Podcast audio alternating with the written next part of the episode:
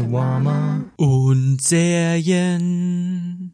Hallo und herzlich willkommen zur 36. Folge von Shawarma und Spiele. Heute eine Special-Folge, obwohl ich Special-Folge gar nicht mehr sagen möchte, weil mittlerweile sollte es jedem klar sein, der die Shawarma und Spiele-Folgen regelmäßig hört, der weiß, es geht primär um Spiele, aber ab und zu rede ich dann doch über Filme und Serien und das wird sich halt auch nicht ändern, denn ich habe jetzt ganz viel Super Mario Maker 2 gespielt und ich habe so ein paar Spiele jetzt auch im Blick, die ich demnächst mir angucke und im Podcast besprechen möchte. Unter anderem das neue Wolfenstein Youngblood, da freue ich mich sehr drauf.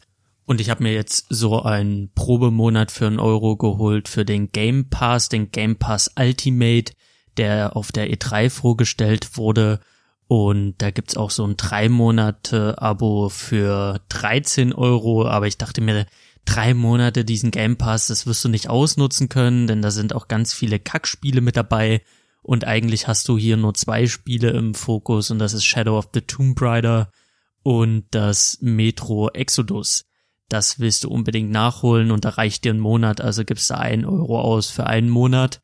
Und bei diesem Game Pass Ultimate ist halt das Tolle, dass du einerseits den für die Xbox nutzen kannst, da werde ich dann Shadow of the Tomb Raider spielen und auf meinem PC werde ich dann das Exodus, das Metro Exodus spielen und da dachte ich mir, da reicht, da reicht ein Monat dicke aus. Das hat man an einem guten Wochenende hat man das durchgespielt. Aber dann habe ich in dieser Bibliothek gesehen, es gibt dann doch noch ein paar Spiele, wie zum Beispiel Orient the Blind Forest oder auch Lego Undercover. Das sind alles so Spiele, die wollte ich immer mal spielen, die habe ich aber irgendwie, weil sie nicht so ganz Priorität bei mir hatten, immer wieder so beiseite geschoben, hatte die aber immer im Hinterkopf, wo ich mir dachte, okay, wenn die mal im Angebot sind, wenn die mal irgendwo auf einer Spielepyramide liegen, dann nehme ich die mit und äh, diese Bibliothek strotzt halt vor genau, Bibliothek ist gerade das falsche Wort, vielleicht Videothek, Gamerthek, die strotzt halt vor diesen Titeln. Genau diese Titel,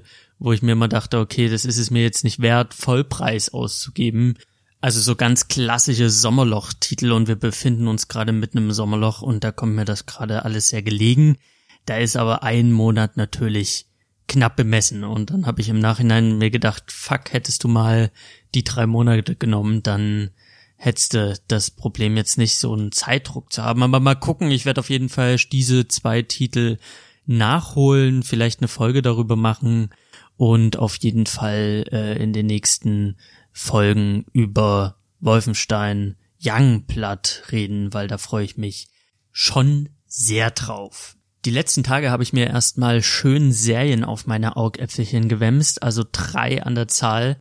Ich habe drei Staffeln Jerks durchgebinged, ich habe mir When They See Us reingezogen und die aktuelle Staffel von Stranger Things und genau darum soll es in dieser Folge gehen. Ich wollte schon immer mal in Jerks reingucken, obwohl ich kein Fan bin von deutschen Produktionen. Also bei deutschen Produktionen da Ah, nee, ich kann das einfach nicht. Ich mag das nicht. Ich mag kein deutsches Kino, ich mag keine deutschen Serien. Ich krieg eine Ekelgänsehaut, wenn ich deutsche Schauspieler Schauspielern höre. Es tut mir unfassbar leid, das so deutlich sagen zu müssen, aber ich hab dann, für mich ist es halt Cringe-Faktor hoch 10. Das ist für mich deutsches, deutsches Fernsehen, deutsche Serien, deutsche Filme, das verbinde ich immer mit, mit so einem Theaterschauspiel, was meiner Meinung nach nicht vor eine Kamera gehört.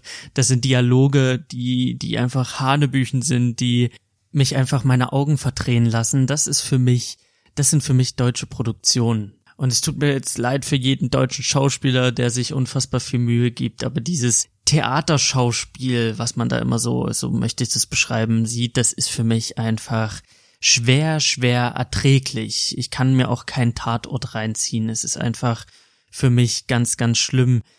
Deutsches Kino, äh, das ist einfach, ich habe nicht so viel gesehen, so kein Ohrhasen habe ich mir reingezogen, Männerherzen, bin ich mal bei einem Date in Männerherzen gewesen. Dann habe ich noch irgendeinen Schweighöfer-Film auch bei einem Date geguckt, wo ich gesagt habe, okay, du suchst den Film aus, ich übernehme die die Kinokarte. Am Ende hat die, hat dieses Mädchen auch noch mitten im Film ihr Handy rausge, rausgeholt und angefangen, irgendwie Nachrichten zu verschicken. Und ich musste mir irgendwie Schweighöfer angucken, wie er von einer unlustigen Situation in die nächste rammelt. Und während ich einfach eine Cringe-Gänsehaut bekommen habe von dem Geschehenen auf der Leinwand, habe ich dann auch so einen halben Kotzanfall bekommen, als ich die alte gesehen habe mit ihrem Handy in der Hand und ich dachte mir, okay, dafür hast du gerade 20 Euro hingeblättert. Es war einer dieser weniger schönen Dating-Erfahrungen, die man so im Leben hat. Und deswegen bin ich einfach ein Typ, wenn man mir sagt, ey, Dark, übelst geile Serie, schau mal rein, sehe ich halt, okay, ist eine deutsche Produktion und ich will nicht. Ich will mir das nicht geben. Ich will mir die Dialoge nicht geben. Ich möchte mir die schauspielerische Leistung nicht geben. Ich bin halt wirklich ein Typ. Ich, ich habe eine sehr starke Antipathie gegen deutsche Produktionen. Und alle haben mir erzählt, wie geil Jerks ist und wie fett Jerks ist. Besonders, insbesondere mein großer Bruder, der eigentlich die Dinge, was deutsche Produktionen angeht, ähnlich sieht. Umso überraschter war ich einfach, dass er mir immer wieder von Jerks erzählt hat. Das Problem war einfach, Jerks lief halt immer auf Maxdome und ich hatte halt keinen Bock, noch zusätzlich zu all den Plattformen, auf denen ich mich bewege, auch noch Maxdome zu holen. Ich meine, man hat Netflix, Prime, Sky, mal Sky Serien, mal Sky Filme, je nachdem, was man gerade benötigt. Ähm, man ist so durch diese ganzen Exclusives, durch diese ganzen Unterschiede, durch diesen Streaming-Markt, man ist ja nur noch am Abo abschließen und äh, gucken, wo läuft was, wer streamt was, dass mir das einfach zu bunt war und ich dann auch nicht das Interesse hatte, für eine deutsche Produktion Maxdome zu holen oder nur deswegen Maxdome zu holen. Und Pro7 Sat1 ging jetzt mit Joints an den Start, also die ganzen Fernsehsender versuchen jetzt ähm, so ein bisschen Fuß in die Tür zu bekommen, was die Streaming-Dienste angeht. Pro7 Sat1 macht das mit Join und die RTL-Gruppe geht mit TV Now an den Start. Und so versuchen die einfach so ein bisschen das Fernsehen ähm, ins Internet zu bringen, ihre Angebote ins Internet zu bringen und Join ist sehr, sehr easy available. Also du gibst Join ein, äh, suchst dir die Seite raus, gehst auf die Seite, fängst an zu gucken. Es gibt keine Anmeldung, es gibt keine Barriere, nichts. Du fängst halt einfach an zu gucken. Und so habe ich einfach angefangen, Jerks zu gucken. Von der ersten Folge bis zur letzten. Drei Staffeln lang. Der einzige Haken in Anführungsstrichen ist die Werbung. Es gibt vor jeder Folge eine Werbung. Es gibt dann in der in der Folge selber eine Werbung. Entweder es gibt eine lange Werbung oder zwei mittellange Werbung oder drei kurze Werbungen und dann geht's halt weiter. Ich muss aber sagen, der Werbeumfang ist für die Zeit, die man konsumiert, im Vergleich sehr, sehr gering. Also das ist nichts anderes als bei YouTube, wenn man da die Werbungen vorgeschaltet bekommt. Und es ist auch von der Länge her nichts, wo man sagt, okay, ich gucke jetzt hier im Verhältnis von eins zu eins Werbung und das wäre halt auch was, was nicht gehen würde. Für mich ist es ein bisschen fraglich, wie sie das finanzieren, wie das möglich ist, denn es gibt neben Jokes noch ganz andere Sachen auf äh, Join zu sehen. Wie finanzieren die das am Ende? Meine Vermutung ist einfach, dass sie jetzt mit Jerks die Leute ins Boot holen oder mit so Formaten wie Jerks kostenlos die Leute ins Boot holen, die halt so ein bisschen mit ein bisschen Werbung den Verlust niedrig halten, aber früher oder später auf ein Bezahlmodell umschwenken werden. Ich denke nicht, dass sich das allein durch diese Werbeeinschaltungen äh, tragen wird, sondern die cashen jetzt die Leute und die werden jetzt in Zukunft daran feilen. Ich muss aber gestehen, nach drei Staffeln Jerks, wenn sie jetzt, wenn Join jetzt sagt, okay, es gibt jetzt nochmal einen Berg Werbung und es gibt jetzt nochmal ein Zahl Bezahlmodell, da zahlst du fünf Euro im Monat, für die vierte Staffel Jerks würde ich dieses Bezahlmodell auf jeden Fall nutzen. Ich werde auf jeden Fall dann Geld ausgeben, weil die drei Staffeln Jerks mich sehr begeistert haben. Also für mich hat das auf jeden Fall funktioniert. Und für alle Hörer jetzt gerade, die sagen, boah, Jerks habe ich gehört von, wollte keinen Maxdom holen, ihr könnt jetzt in diesem Moment, natürlich nachdem ihr die Folge gehört habt, könnt ihr dann losgehen und euch Jerks reinballern und kriegt halt hier und da ein bisschen Werbung äh, auf die Klüsen. Aber ich denke, das ist alles in einem Rahmen. Zu Jerks. Ich hab angefangen mit Jerks gucken und dachte mir, du wolltest dir sowieso mal das Join-Ding angucken, wie das funktioniert. Guckst du einfach mal rein. Und die ersten Folgen Jerks haben mich jetzt ehrlich gesagt nicht so umgeblasen. Also die erste Folge, die war okay, da habe ich jetzt noch nicht wirklich gelacht.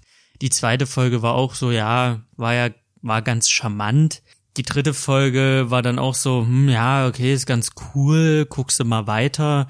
Und dann war ich halt drin. Und ich weiß nicht, welche Folge. Es war irgendwann am Anfang der ersten Staffel gibt's eine Szene, wo Christian Ulmen in Katzenklo kackt und da war halt, da, da war eine Humorebene erreicht, wo ich mich wiedergefunden habe, wo ich mich heimisch gefühlt habe, wo ich das Gefühl hatte, okay, hier bin ich Mensch, hier darf ich sein, hier kann ich lachen über die Scheiße, die gerade auf dem Bildschirm abgeht. Also nochmal kurz zurückgespult, Jerks. Jerks ist so ein bisschen Fake Reality. Es geht um Christian Ulmen. Christian Ulmen spielt Christian Ulmen und er schlittert eigentlich von einer unangenehmen Situation in die nächste. Das hat ein bisschen was so von dem Fremdscham-Feeling von Ricky Gervais-Serien. Also wer The Office gesehen hat, wer ähm, Life is Too Short gesehen hat, der weiß ganz genau, welche, welches Level an Fremdscham da auf ihn zukommt. Durch diese Serien war ich dann auch so abgehärtet, dass ich bei Jerks gut durchkam, ohne mich krass fremd zu schämen. Und dafür ist die Serie eigentlich bekannt, Jerks, dass sie halt ähm, sehr auf diesen Fremdscham-Humor setzt. Und Christian Ulmen und sein Kumpel Farin Yadim, der Schauspieler ist, unter anderem bekannt durch Tatort, der erlebt da einiges an an äh, Alltagssituationen, die halt sehr ins Absurde und Fremdschämige abgleiten. Und das, was die Serie so besonders macht, ist diese Fake Reality.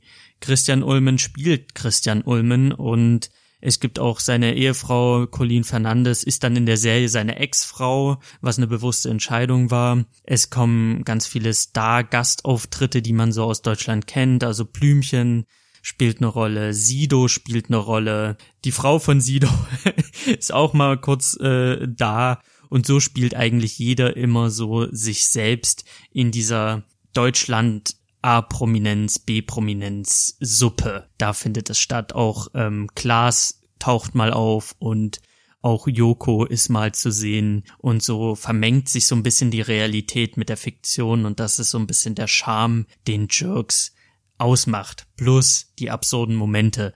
Und später, dann gerade so Ende erste Staffel, Anfang zweite Staffel und auch die dritte Staffel gab es einfach Momente, da habe ich in meinem Zimmer gehockt und ich habe gebrüllt vor Lachen. Ich konnte nicht mehr. Es war einfach so fucking gut. Es war so scheiße lustig. Ich habe mich totgelacht. Ich bin auf Arbeit, habe mich mit einem Kollegen darüber unterhalten, weil der das auch geguckt hat und wir haben uns wieder totgelacht. Es gibt so geil absurde Momente. Es ist manchmal so unter der Gürtellinie und es ist immer so schön drunter. Es ist manchmal, es ist, ich möchte nicht sagen Pipi-Kaka-Humor, aber es ist, es, es ist so, so in einer ähnlichen Schublade drin, aber es ist halt High-Quality Pipi-Kaka-Humor über den ich mich sehr köstlich amüsieren kann. Ich habe wirklich streckenweise Tränen gelacht bei Jerks und ich war begeistert, dass eine deutsche Produktion das hinbekommt. Und Christian Ulmen hat auch in einem Interview schon gesagt, also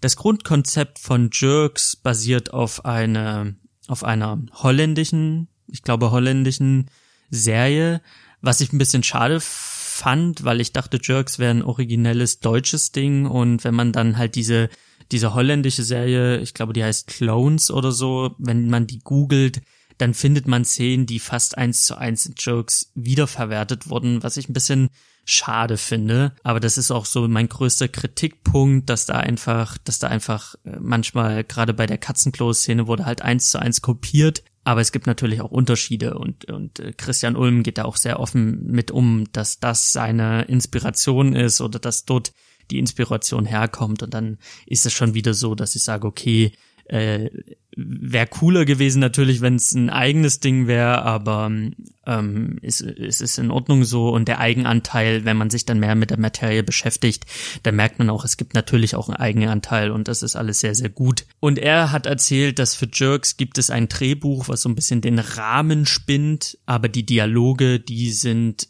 ähm, die sind einfach improvisiert und das ist das, was ich so großartig an der Serie finde und was so deutlich spürbar ist, ist, dass diese Dialoge einfach so nah sind an der Realität, dass diese Dialoge sich echt anfühlen in der deutschen Produktion. Also man, wenn man, wenn ich an deutsche Produktion denke, denke ich immer an so Dialoge wie Peter, dein Bruder hat angerufen. Du weißt schon, dein Bruder, mit dem du seit drei Monaten keinen Kontakt mehr hast, weil er mit deiner Frau geschlafen hat. Ach ja, ich weiß, Peter. Ach, seit er mit meiner Frau geschlafen hat, komme ich einfach nicht mehr so gut mit ihm klar. Da könnte ich in, in den Bildschirm reinkotzen. Das ist natürlich jetzt überspitzt, aber wenn man drauf achtet, dann fällt einem das auf, dass halt die, die Schauspielart zu Schauspieler und plus die Dialoge, das ist halt einfach, man, in den meisten Fällen ist es halt cringe pur. Und das kommt halt bei Jerks nicht zustande. Bei Jerk fühlt sich das alles sehr echt und sehr organisch an. Und man merkt auch, ohne es jetzt genau bestimmen zu können, im Groben und Ganzen, im Gesamtbild merkt man einfach, wie, wie, wie, wie gut es ist. Wenn man dann darauf achtet, merkt man auch, manchmal versprechen sich die Schauspieler, dann holpern sie über ein Wort und reden einfach weiter. Das ist etwas, was dem Zuschauer jetzt nicht ganz bewusst wird. Also er ist jetzt nicht so, oh, die hat sich versprochen. Es läuft so im Hintergrund. Also man nimmt es unterbewusst wahr, aber diese, diese ganzen kleinen Details der, der, der Echtheit, formen dann am Ende dieses organische Reale, wo man dann wirklich das Gefühl hat, das sind Dialoge aus dem Leben. Das sind Dialoge, die finden in der Realität wirklich so statt. Das ist jetzt nichts, was einfach nur geschrieben wurde, damit ich als Zuschauer peile, was hier gerade stattfindet, sondern das sind wirklich saugute Sachen. Und ich glaube, das ist dem zu schulden, dass die das Ganze improvisieren und das auch sehr, sehr gut improvisieren.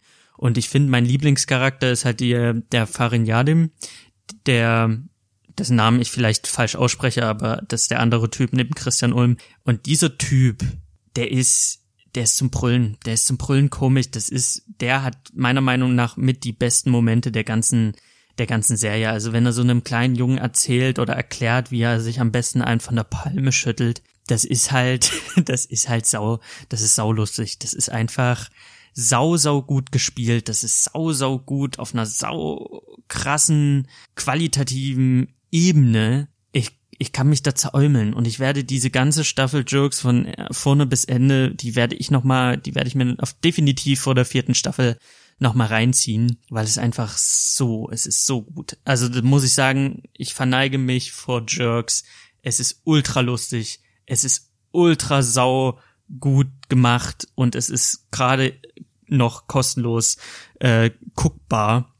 Und ich, ich kann es nur empfehlen. Das muss man sich reinziehen. Und es ist halt wirklich so nah, dass ich irgendwann so drin war in dieser Serie, wo ich mir dann dachte, okay, der Farin, der lebt wirklich in dieser Villa mit dieser blonden Frau. Natürlich, wenn man dann sich außerhalb derselbe damit beschäftigt, merkt man, okay, das sind natürlich noch Freunde, die sind natürlich nicht wirklich zusammen und der Farin, der lebt auch nicht in dieser Villa. Der lebt sehr, eher sehr bodenständig und äh, der Christian Ulm hat ganz bewusst in der Serie ihm dieses Prachthaus gegeben, um, um ihn so ein bisschen zu ärgern. Und die leben da halt in dieser dekadenten Villa. Und es ist einfach saulustig. Es ist, es ist einfach real. Es fühlt sich echt an. Es ist von vorne bis hinten eine sehr, sehr geniale Produktion. Jerks, absolute Top-Empfehlung. Ich habe es wirklich von Anfang bis Ende durchgesuchtet äh, wie, wie, wie bescheuert drei Staffeln lang mir reingeballert. Ich freue mich riesig auf die vierte Staffel. Ich merke dadurch natürlich auch, dass ich nicht alle deutsche Produktionen über einen Kamm scheren darf, dass ich meine Erfahrung natürlich nicht auf alles generalisieren darf, sondern ich mich da öffnen muss. Ich werde mir auch, glaube demnächst, wenn ich dann mal Zugriff erhalte, ähm, mir auch mal so vor Blogs angucken, was ja oft äh, auch gelobt wurde als deutsche Produktion, dass ich da einfach mal reingucke und den, den Deutschen eine Chance gebe. Obwohl ich denke, Jokes ist schon was Besonderes, ist schon einzigartig äh, in, in der deutschen, in der deutschen äh, Medienlandschaft, so wie wir sie kennen. Also, es ist halt einfach so, dass Filme und Serien keinen guten Stand bei mir haben und Jokes halt für mich eine absolute Ausnahmeerscheinung ist aktuell und Guckpflicht. Auch eine absolute Guckpflicht, aber alles andere als lustig ist When They See Us, eine Netflix-Eigenproduktion, eine Miniserie, die vier Folgen umfasst und den Fall der Central Park Fives aufarbeitet. Die Folgen sind dabei unterschiedlich lang. Die kürzeste Folge ist 40 Minuten und die längste Folge geht eine Stunde 30. Und ich habe mir diese Serie angeguckt, weil ich mir dachte, okay, vier Folgen, das kriegst du an einem Abend gut durch. Und ich wusste nicht viel über diese Serie, nur dass sie auf wahren Begebenheiten beruht und dass es halt um diese Central Park 5 geht. Und ich habe von diesem Fall nichts mitbekommen, weil ich zu dem Zeitpunkt gar nicht auf der Welt war. Denn damals, 1989, war das auch groß in den Medien und ist bis heute einer der skandalträchtigsten Justizverfahren, die es in Amerika gab. Folgendes ist passiert. Am 19. April 1989 ist eine Gruppe Jugendlicher aus dem Harlem-Bezirk in New York durch den Central Park gestiefelt und haben da Krawalle gemacht. Das war so eine Gruppe aus schätzungsweise 20 bis 30 Leuten, die dort andere Central Park Besucher angepöbelt haben, die sich geschlagen haben, die so ein bisschen randaliert haben auch, die so ein bisschen äh, wild gegangen sind als Jugendliche. Also das sind alles noch Dinge, die man irgendwo kennt, wo man weiß, okay, Jugendliche gerade aus diesen Bezirken, aus diesen Problembezirken, dass die dann halt abends mal eskalieren und sich so ein bisschen auftun und so ein bisschen Scheiße machen und da ein bisschen randalieren. Das hat da im Grunde genommen in diesem Park stattgefunden am späten Abend und zur selben Zeit wurde eine weiße, blonde Joggerin überfallen, vergewaltigt, zusammengeschlagen und zum Sterben im Central Park im Gebüsch liegen gelassen. Und dann wurden diese, ja, diese Aufstände im Central Park, diese randalierende Gruppe wurde dann von Polizisten aufgelöst. Polizisten haben dem Ganzen Einhalt geboten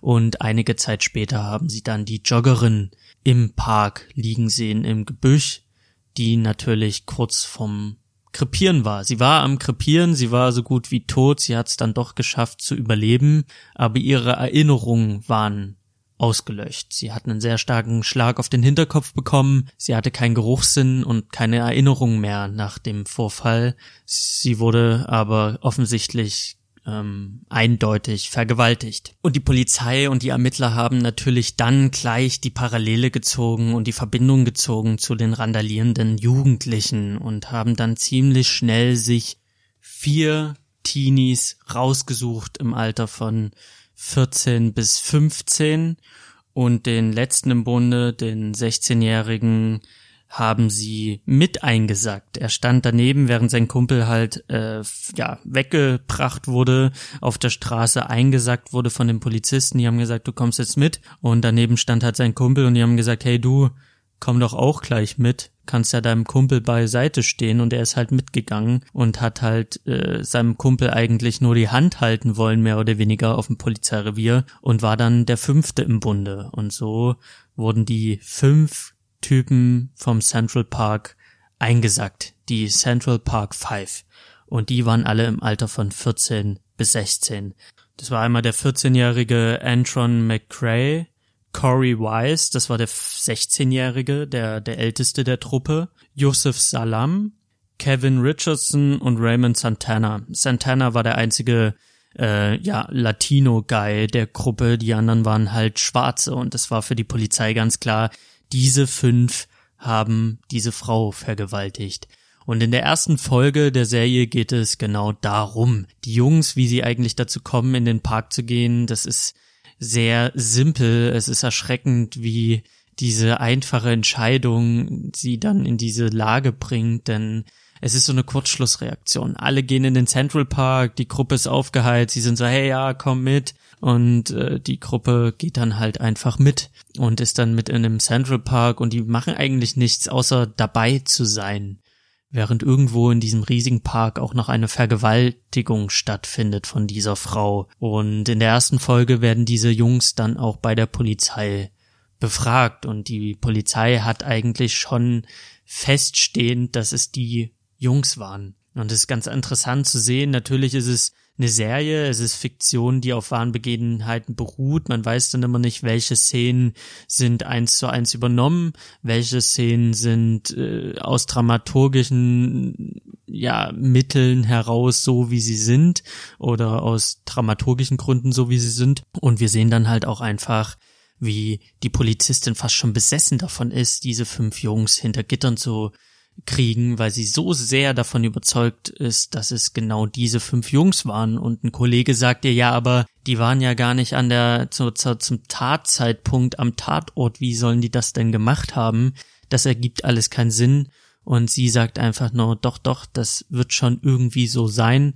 Es ist jetzt scheißegal, ob das Sinn ergibt. Die waren das. Punkt aus Ende. Vielleicht hat es noch einen sechsten gegeben. Aber Fakt ist, es waren die. Und die Polizisten wollen natürlich dann, dass diese Jungs gestehen. Und dann wird ein 14-Jähriger und die beiden 15-Jährigen oder die drei 15-Jährigen hart in die Mangel genommen. Stundenlang. Sie haben kein Essen, sie können nicht schlafen, sie werden die ganze Zeit von erwachsenen Polizisten angebrüllt. Ja, wo war die Frau? Was habt ihr getan? Wie habt ihr es getan? Und die Jungs eingeschüchtert wie sie sind, äh, sitzen da und sagen, wir, wir haben nie eine Frau gesehen. Wir wissen, wir wissen nicht, keine Ahnung. Alle sagen, ich habe noch nie, also da war keine Frau. Da ist, wir wissen nicht, wovon sie reden. Und die Polizisten brüllen weiter auf sie ein. Der 14-jährige, äh, nicht nur der 14-jährige, die, die Jungs, es sind 14 und 15-jährige Jungs, fangen natürlich an zu weinen, sind völlig nervlich am Ende und in dieser Situation, wo sie halt wirklich am Boden sind, wird weiter und weiter eingedrescht und sie sagen einfach, ich will einfach nur nach Hause, ich bin müde, ich habe Hunger, ich will einfach gehen und die die Polizisten sagen, wer hat mitgemacht, wer hat sie vergewaltigt, wer war als erstes an sie dran und die sind einfach so, ich habe keine Ahnung, wovon du redest, ich weiß nichts, keine Ahnung, von welcher Frau sie da gerade reden. Und die Polizisten machen weiter Druck, Druck, Druck, bis dann der Good Guy kommt, ja, böser Bulle, guter Bulle. Und der gute Bulle sagt, wenn du jetzt deine Leute verpfeifst, wenn du jetzt mir sagst, wer es getan hat, dann kommst du nach Hause, dann darfst du gehen. Und in dieser starken Situation, in dieser in dieser wirklich unmenschlichen Situation, kein Schlaf, kein Essen, völlig am Ende, fangen die Jungs an, sich was auszudenken. Und ich finde, ich habe vor kurzem erst einen Podcast gehört, der heißt Zeitverbrechen. Große Empfehlung, Zeitverbrechen ist ein grandioser Podcast. Da ging es um einen deutschen Fall, wo ein Jugendlicher wirklich unter sehr unschönen Bedingungen ja in die Mangel genommen wurde von Polizisten, bis er irgendwann einbrach und eine, eine Straftat gestand, die er nie begangen hat. Also das hat in Deutschland stattgefunden. Und als ich den Podcast gehört habe, dachte ich mir, ey, wenn ich dort gesessen hätte, ich hätte einen Scheiß erzählt. Ich hätte einfach meine Klappe gehalten. Wenn ich nichts getan habe, habe ich nichts getan. Das war so mein Gedanke beim Podcast hören. Jetzt habe ich gesehen bei When They See Us, und das ist auch mehr oder weniger durch die tatsächlichen Beweisvideos auch belegt, die fast eins zu eins übernommen wurden von der Serie, wenn man 14 Jahre ist, wenn man 15 Jahre ist und man sitzt da und man ist müde und man, man möchte was essen und diese absoluten Grundbedürfnisse, die ein Mensch hat, wenn die einem entzogen werden, und wir kennen das alle, wenn wir früh müde sind, sind wir nicht ansprechbar oder wir sind wir sind crumpy, wir sind pissed, so, wir sind wir haben diese Morgenmürrigkeit, da, oder wenn man Hunger hat, wenn man Hunger hat, ist man einfach nicht man selbst, so Snickers sagt uns das in jeder scheiß Werbung und das ist ja auch irgendwo so. Und in diesen extremen, unter diesen extremen Bedingungen, wenn dann erwachsene Menschen auf dich einreden und du bist erst 14 oder 15, kommst du irgendwann mal an den Punkt, wo du irgendwie alles machen würdest, um aus diesem, aus diesem, äh, aus dieser Situation rauszukommen ich möchte nicht sagen, das ist ein Geständnis unter Folter, aber es ist unter unter unter Bedingungen, die die genauso abart, äh, die ähnlich abartig sind, dass man sagen kann, mit diesen Geständnissen kannst du nichts anfangen. Diese Geständnisse und deswegen ist es ja auch in Deutschland und sicher auch in Amerika eigentlich verboten. Auf diese Geständnisse kannst du halt nichts geben. Und diese Jungs fangen dann an, unter dem unter der Aus äh, Einflussnahme und den Versprechungen des Good Cops, der ihnen sagt, hey, wenn du mir Namen gibst, dann lass ich dich gehen und dann ist das ja alles vorbei, fangen die Jungs an, sich gegenseitig zu beschuldigen, obwohl sie gar nicht wissen, wer die anderen sind. Ihnen werden die ganze Zeit im Verhör irgendwelche Namen äh, durch die Gegend geworfen. Also äh, Antron oder Antron, der da sitzt, der kriegt die ganze Zeit gesagt, ja, du warst es doch. Corey hat gesagt, nee, Yusuf hat gesagt, Kevin hat gesagt, Raymond hat gesagt, und er sitzt da und ist so, what the fuck, wer, wer ist denn bitte Raymond? So, ich habe noch nie von Raymond und und, und Kevin gehört. Und nach, nachdem er so unter, unter Druck geraten ist, hat er dann irgendwann mal aufgegeben und hat gesagt, dann hat Antran gesagt, ja, Kevin hat sie festgehalten und Joseph hat ihn reingesteckt. Und Joseph sagt, nee, ja, Antron hat, hat die gebimst und Kevin hat sie festgehalten. Und Kevin sagt, also Antron hat sie irgendwie festgehalten, Joseph hat das gemacht. Der Raymond sagt dann wiederum, ja, Kevin macht das, Antron macht das. Also jeder beschuldigt den anderen, ohne den anderen zu kennen, ohne zu wissen, wer der andere ist. Und so entstehen Geständnisvideos, Tapes, die dann in der zweiten Folge, in der Folge, wo es dann um das Gerichtsverfahren geht, natürlich den Jungs zum Verhängnis wird. Und in diesem ganzen Wirrwarr sitzt Corey Wise, der 16-Jährige, äh, im Wartezimmer und wartet darauf, dass die, dass das Verhör seines Kumpels endlich endet. Und die Polizisten nehmen ihn auch mit ins Verhör. Sie nehmen ihn mit, sie schlagen ihn zusammen in der Kammer und sie sagen, hey, wir wollen, dass du das und das zugibst, dann kannst du nach Hause gehen. Sie versprechen ihm, wenn du sagst, was du, was wir von dir wollen, was wir von dir hören wollen, dann darfst du nach Hause. Das heißt, er wird mit reingezogen. Und Corey, muss man dazu sagen, ist ein Schulschwänzer, ist einer mit einer Lernschwäche, dem fällt das Lernen nicht so, nicht so leicht. Er kann nicht lesen, er kann schwer schreiben, er hat sehr viele Defizite und er scheint nicht wie die hellste Kerze auf der Torte. Also er ist nicht die hellste Kerze auf der Torte und er ist auch ein bisschen naiv und 16 und so ein bisschen so ein Hängertyp und sie sagen ihm, hey, du darfst gehen, wenn du sagst, was wir von dir hören wollen. Und dein Kumpel darf dann auch gehen. Und er setzt sich hin in einem Video und er sagt, ja, ja, wir, also es tut mir voll leid so, aber ja, wir haben die vergewaltigt. Und er gibt es zu. Und denkt halt, naiv wie er ist, dass er dann gehen darf. Aber natürlich darf niemand dieser fünf Typen gehen. Und sie werden vor Gericht gezerrt und damit endet die erste Folge, damit beginnt die zweite Folge mit einem Gerichtsverfahren. Die Medien haben sich drauf gestürzt, die fünf Vergewaltiger aus dem Central Park, fünf Jungs haben auf bestialische Art und Weise eine Frau vergewaltigt und zusammengeschlagen und zum Sterben zurückgelassen. Donald Trump hat, bevor das Gerichtsverfahren anfing, angefangen, äh, für 86.000 Dollar in Zeitungen Anzeigen, Annoncen zu schalten, wo er die Todesstrafe für diese Jungs, ja, fordert.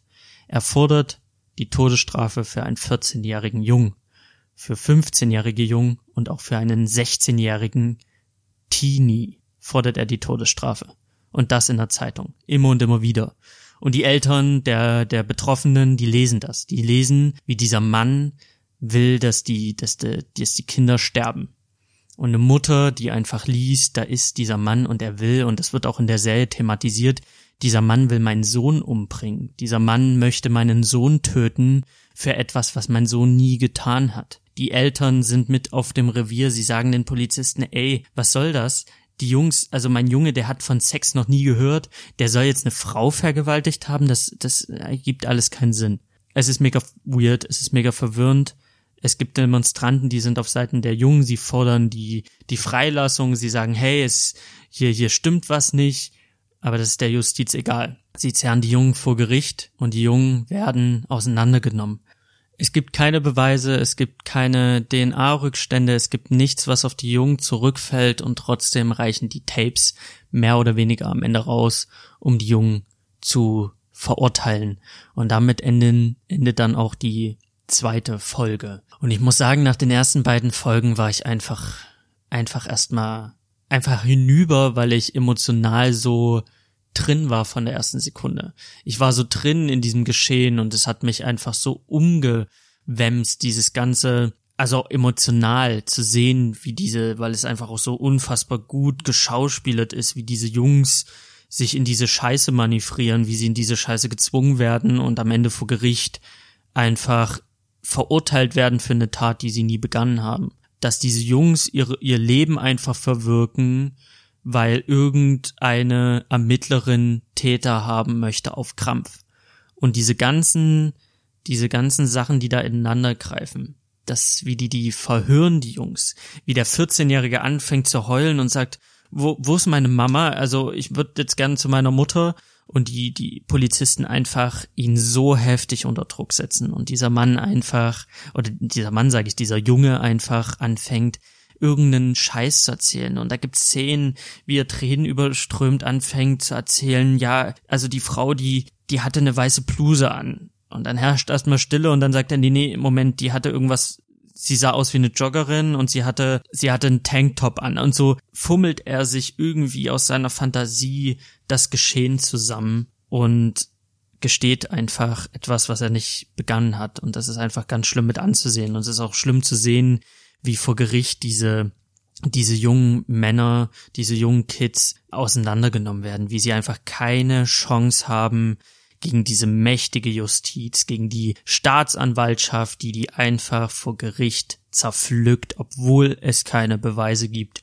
und nichts, nichts daran gerüttelt werden kann, dass diese Kinder ins Gefängnis gehen. Die dritte Folge, die ist ein bisschen länger als die ersten beiden. Sie geht über eine Stunde und sie beschäftigt sich sehr stark damit, wie die Jungs damit klarkommen mit dem Leben nach dem Gefängnis. Dabei werden vier der fünf beleuchtet. Corey Weiss wird komplett aus dem, aus dem Spiel genommen, also der 16-Jährige, der am längsten saß. Und ich muss sagen, bei der dritten Folge, die war ein bisschen zu lang. Da hätte eine halbe Stunde weniger der ganzen Folge gut getan. Sie hat sich sehr viel Zeit genommen. Sie hatte sehr viele Längen, was mich auch so ein bisschen aus diesem emotionalen Involviertsein ein bisschen rausgenommen hat.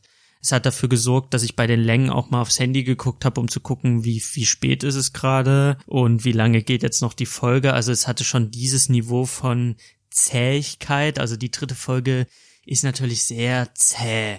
Auch wenn sie schöne Momente hat, auch, also was heißt schöne Momente, auch wenn sie gute Momente hat, die einem nochmal verdeutlichen, was es heißt, für einen jungen Menschen ins Gefängnis zu gehen und was sind die Folgen daraus, aus dem Gefängnis zu kommen und vor dem Nichts zu stehen. Aber es wird natürlich sehr ausgedehnt und da sage ich einfach, die dritte Folge wäre fantastisch gewesen, wenn man sie um die Längen geschnitten hätte und man hätte halt eine halbe Stunde kürzer, dann hätte sie die dieselbe Wirkung, dieselbe Ident Intensität gehabt wie die erste und die zweite Folge. Und das hat mir so ein bisschen gefehlt. Das fand ich, also ich finde die dritte Folge im Gesamtbild am schwächsten die hatte auf jeden Fall ihre Schwächen, aber die hatte auch krasse Szenen, wie zum Beispiel der Santana, also der Latino der Gruppe kommt aus dem Gefängnis und sein Bewährungshelfer erklärt ihnen in einer Szene, was er zu beachten hat, wenn es um einen neuen Job geht. Dass er beim Ausfüllen des Jobantrags jenes und dieses Kreuzel setzen muss um nicht gegen seine Bewährungsauflagen zu verstoßen. Und das sind dann halt so Regelungen wie, du bist Sexualstraftäter, deswegen darfst du niemanden an der Kasse bedienen, schon gar keine Kinder, das heißt, du stehst schon mal nur an der Fritteuse. Dann musst du noch ankreuzen, dass du Straftäter bist, damit die dich nicht einteilen an der Fritteuse mit einem anderen Straftäter, weil siehst du den Typen, der dort arbeitet, der hat mal Drogen gedealt, ist dafür in den Knast gegangen, wenn die dich mit dem erwischen, verstößt du gegen deine Auflagen. Und so zählt er ihm runter, was er zu beachten hat. Und am Ende sagt er sehr, sehr treffend, der Santana, ja, wer, wer wird mir jetzt noch Arbeit geben? Wenn bei diesen ganzen Auflagen, die ich hab, wo soll ich arbeiten? Und der Bewährungshelfer sagt, du wirst dort arbeiten, wo du noch Arbeit findest, wo du noch gelassen wirst.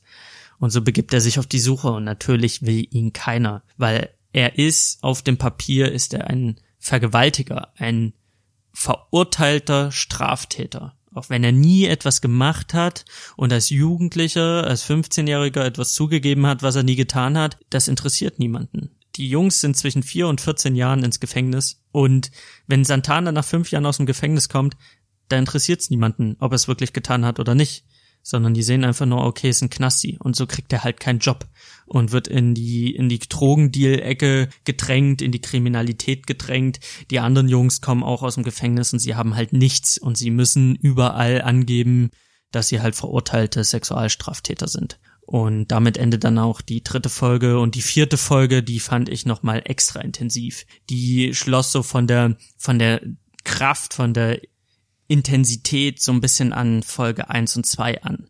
Und diese vierte Folge wird, die geht eineinhalb Stunden und die widmet sich dem, dem Corey Wise. Corey Wise ist der 16-Jährige, der älteste der Gruppe, der einfach nur mitgekommen ist, um seinen, seinem Kumpel beizustehen, der damit reingezogen wurde und der auch nach Erwachsenenstrafmaß verurteilt wurde vor Gericht. Das heißt, er ist nicht nur vier, fünf Jahre in den Knast, sondern länger. Er saß 13 oder 14 Jahre lang im Gefängnis für etwas, was er nicht getan hat. Und er hat es zugegeben, weil er, weil er geglaubt hat, sie lassen ihn danach nach Hause. Und es gibt da sehr eindrucksvolle Szenen, wie er vor Gericht zum Beispiel vorlesen soll, was er, was er getan hat. Also sein Geständnis wurde niedergeschrieben, er hat es auch unterschrieben, aber er kann vor Gericht nicht lesen, was er da unterschrieben hat, weil er nicht lesen kann oder nicht sehr gut lesen kann. Und es ist einfach unfassbar gut gespielt. Das ist ein Schauspieler, der hat auch bei Moonlight mitgespielt und er ist auch der einzige der Kinderdarsteller, der sich auch als Erwachsener spielt. Also es gibt einmal für die vier Jungs gibt's halt einmal einen Kinderdarsteller und einmal einen Erwachsenendarsteller, um zu zeigen, okay, vorm Knast, nach dem Knast. Und der Corey Weiss Darsteller hat einfach die Szenen vorm Knast und nach dem Knast gedreht. Also sie haben ihn, er ist der einzige, der die, der die komplette, ja, Jahre gespielt hat. Und es ist einfach erschütternd, wie der Junge vor Gericht zusammenbricht und sagt, ihr habt mich angelogen, ihr habt, ihr habt mir versprochen, ich darf gehen. Und er wird eingeknastet. Und im Knast wird er natürlich zu den Erwachsenen gesperrt. Und er wird verprügelt, er kriegt ein Messer im Bauch, er landet regelmäßig auf der Polizeikrankenstation, auf der Gefängniskrankenstation und er durchlebt die Hölle in 13 Jahren. Und er sitzt 13 Jahre seines Lebens im Gefängnis, bis dann endlich der Schuldige, der sowieso lebenslang im Gefängnis sitzt wegen einer anderen Strafe, sagt, okay, ist ja sowieso scheißegal, welche, welche Sachen ich hier jetzt noch gestehe, mehr als lebenslänglich geht nicht. Und er gesteht. Und er sagt, ich habe, ich habe die Frau vergewaltigt, ich habe die Frau, ja, niedergeschlagen und die Polizei gleicht dann seine DNA mit der gefundenen DNA ab und sie stimmt überein. Das heißt, der Mitgefangene von Corey Weiss gesteht die Tat und sagt, ich war alleine. Da hat mir niemand geholfen, ich habe sie alleine zusammengeschlagen und vergewaltigt. Und es kommt raus, nach Jahren, nach 13 Jahren kommt raus, dass die Jungs unschuldig sind. Dass die fünf Jungs für eine Tat gesessen haben, die sie nie begangen haben, dass das alles Schwachsinn war. Und sie kommen aus dem Gefängnis oder er kommt aus dem Gefängnis und sein Leben ist verwirkt. Er hat die Hölle durchlebt im Gefängnis und er kommt raus und er hat nichts. Und 2014, also nochmal gut zehn Jahre später, hat New York diesen fünf Männern mittlerweile eine Entschädigungssumme von 41 Millionen Dollar gezahlt. Das ist so knapp 30 Millionen Euro für die ganze Zeit. Eine Entschädigung, die natürlich nach Arsch viel Geld sich anhört. Also da sind ja von den fünf Leuten, die sind ja mit, mit Millionen dann entschädigt worden. Das klingt erstmal ganz geil. Bist ja dann Millionär. Aber was man im Gefängnis erlebt hat und das verwirkte Leben, was sie geführt haben, ich meine, die waren die ganze Zeit die Vergewaltiger aus dem Park. Die ganze Zeit. Und sie waren immer die Schuldigen. Die wurden durch die Hölle getrieben und äh, durchs Gefängnis geschleift und wieder ausgekackt. Und dann kriegen sie halt diese Millionen. Das klingt erstmal nach einer satten, ordentlichen Entschädigung, besonders weil New York noch nie so eine krasse Entschädigung gezahlt hat. Aber was willst du mit dem Geld? Für all die Jahre. Gerade der Cory, der man muss sich das überlegen. Stellt euch vor, ihr werdet nochmal 16. Ich werde nochmal 16. Und ich gehe für 14 Jahre ins Gefängnis. Da komme ich raus mit 30. Das sind, das sind 14 Jahre meines Lebens. 14 Jahre, die, die ich in der Zelle gehockt habe, wo man mich zusammengeschlagen hat. Und dann kommt jemand an und sagt, hier hast du, ich sag mal, 5 Millionen. Also sagen, ja, cool, kann ich mir jetzt noch einen Lolly holen. Also na klar, fünf Millionen ist viel Geld, aber das ist auch Geld, wo wo man Sachen bezahlen muss, vielleicht, wo man Schulden gemacht hat, weil man einfach in der ganzen, in den ganzen zehn Jahren nach dem, nach dem Knast äh, einen Job finden, sich eine Existenz aufbauen. Diese, diese Millionenentschädigungen, die muss man ja dann erstmal dafür einsetzen, um den Schaden so ein bisschen einzudämmen, den man ja gesammelt hat durch die Jahre nach dem Gefängnis wo man keinen ordentlichen Job hatte, man musste aber in der Zeit Miete zahlen, man musste in der Zeit essen.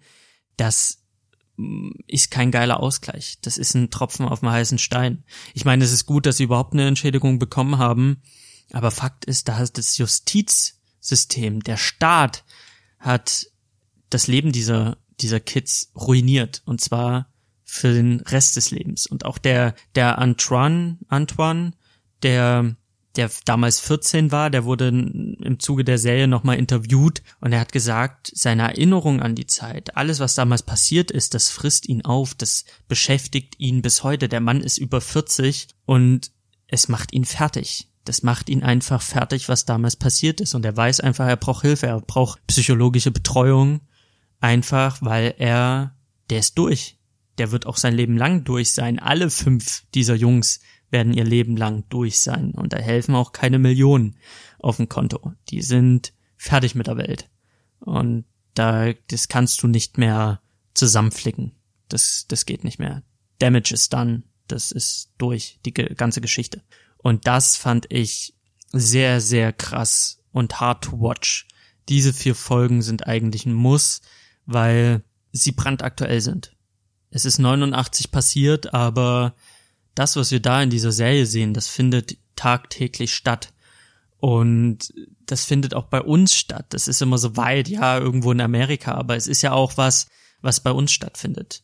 Was wir im Zeit, äh, Verbrechen-Podcast hören, Jugendlicher, der zu einem Geständnis gezwungen wird. Wird jetzt nicht so oft vorkommen in Deutschland, aber ist halt schon mal vorgekommen. Und ich glaube auch darüber hinaus finde ich viel wichtiger die Reaktion von Trump. Die Leute, die diese fünf Kids einfach über Medienberichte heraus verurteilt haben, nachhaltig verurteilt haben.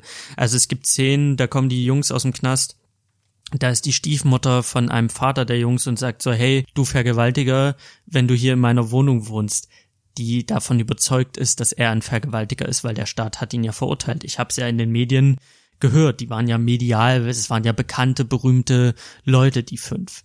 Und ich finde, das ist etwas, was auch in unserer Gesellschaft hier in Deutschland sehr, sehr, sehr schnell passiert. Also ich habe erst gestern auf der auf ARD in der Mediathek ein, eine Reportage über ähm, Kachelmann ähm, gesehen, das ist ein, ja, der, der Wettermann im, in der Tagesschau gewesen, soweit ich weiß. Also bei den Öffentlich-Rechtlichen auf jeden Fall, der, der Wettermann. Und er hat immer das Wetter vorgelesen und irgendwann mal hat seine Frau ihn beschuldigt, ihn dass er sie vergewaltigt hat. Und daraufhin gab es ein riesiges äh, mediales äh, Prozedere und, und eine Hetzjagd und eine Verhandlung. Am Ende wurde er freigesprochen, aber die Medien haben nicht aufgehört, ihm Dinge hinterher zu sagen, auch gerade die Bild natürlich, es muss die Bild sein, hat weiterhin auf ihn eingeschlagen und eingeträcht und natürlich dadurch ein Bild erschaffen in der Gesellschaft, mit dem hat er bis heute zu kämpfen, obwohl er freigesprochen wurde. Er wurde erneut freigesprochen und er hat sogar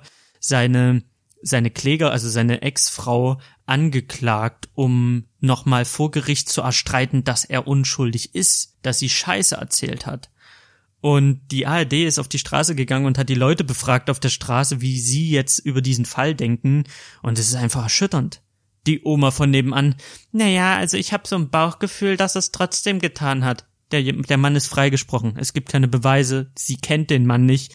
Trotzdem stellt sie sich vor die Kamera und sagt, ja, also ich habe so ein Bauchgefühl, dass das war. Dann fragt sie den nächsten irgend so Ronny und der sagt, ja, ja, der Safe ist der schuldig. Also es ist ganz klar, dass der schuldig ist. Und da haben die Leute einfach ihre feste Meinung über diesen Mann. Und solange er diese feste Meinung hat in der Bevölkerung, du kannst den nicht mehr in die ARD stellen bei den öffentlich-rechtlichen. Der kann sich nicht immer, äh, der kann sich nicht mehr in irgendein Studio stellen und die das Wetter machen. Nicht solange das auf ihn lastet. Und ich persönlich, ich weiß ja überhaupt gar nichts. Ich weiß, dass der Mann Wettermann ist und Karelmann heißt. Was der mit seiner Ex-Frau gemacht hat, äh, was, was weiß ich denn? Ich weiß nur die Hard Facts und das ist einfach, der wurde freigesprochen. Der hat sie nicht vergewaltigt, meint das Gericht. Das Gericht hat gesagt, es gibt keine Beweise. Wir konnten nichts finden. Das hat nicht stattgefunden. Unserer Meinung nach, der Mann wurde freigesprochen. Punkt. Dann muss ich das so hinnehmen. Dann ist der Mann unschuldig. Alles weitere ist, ist nicht in meinem Blickfeld. Das kann ich nicht beurteilen.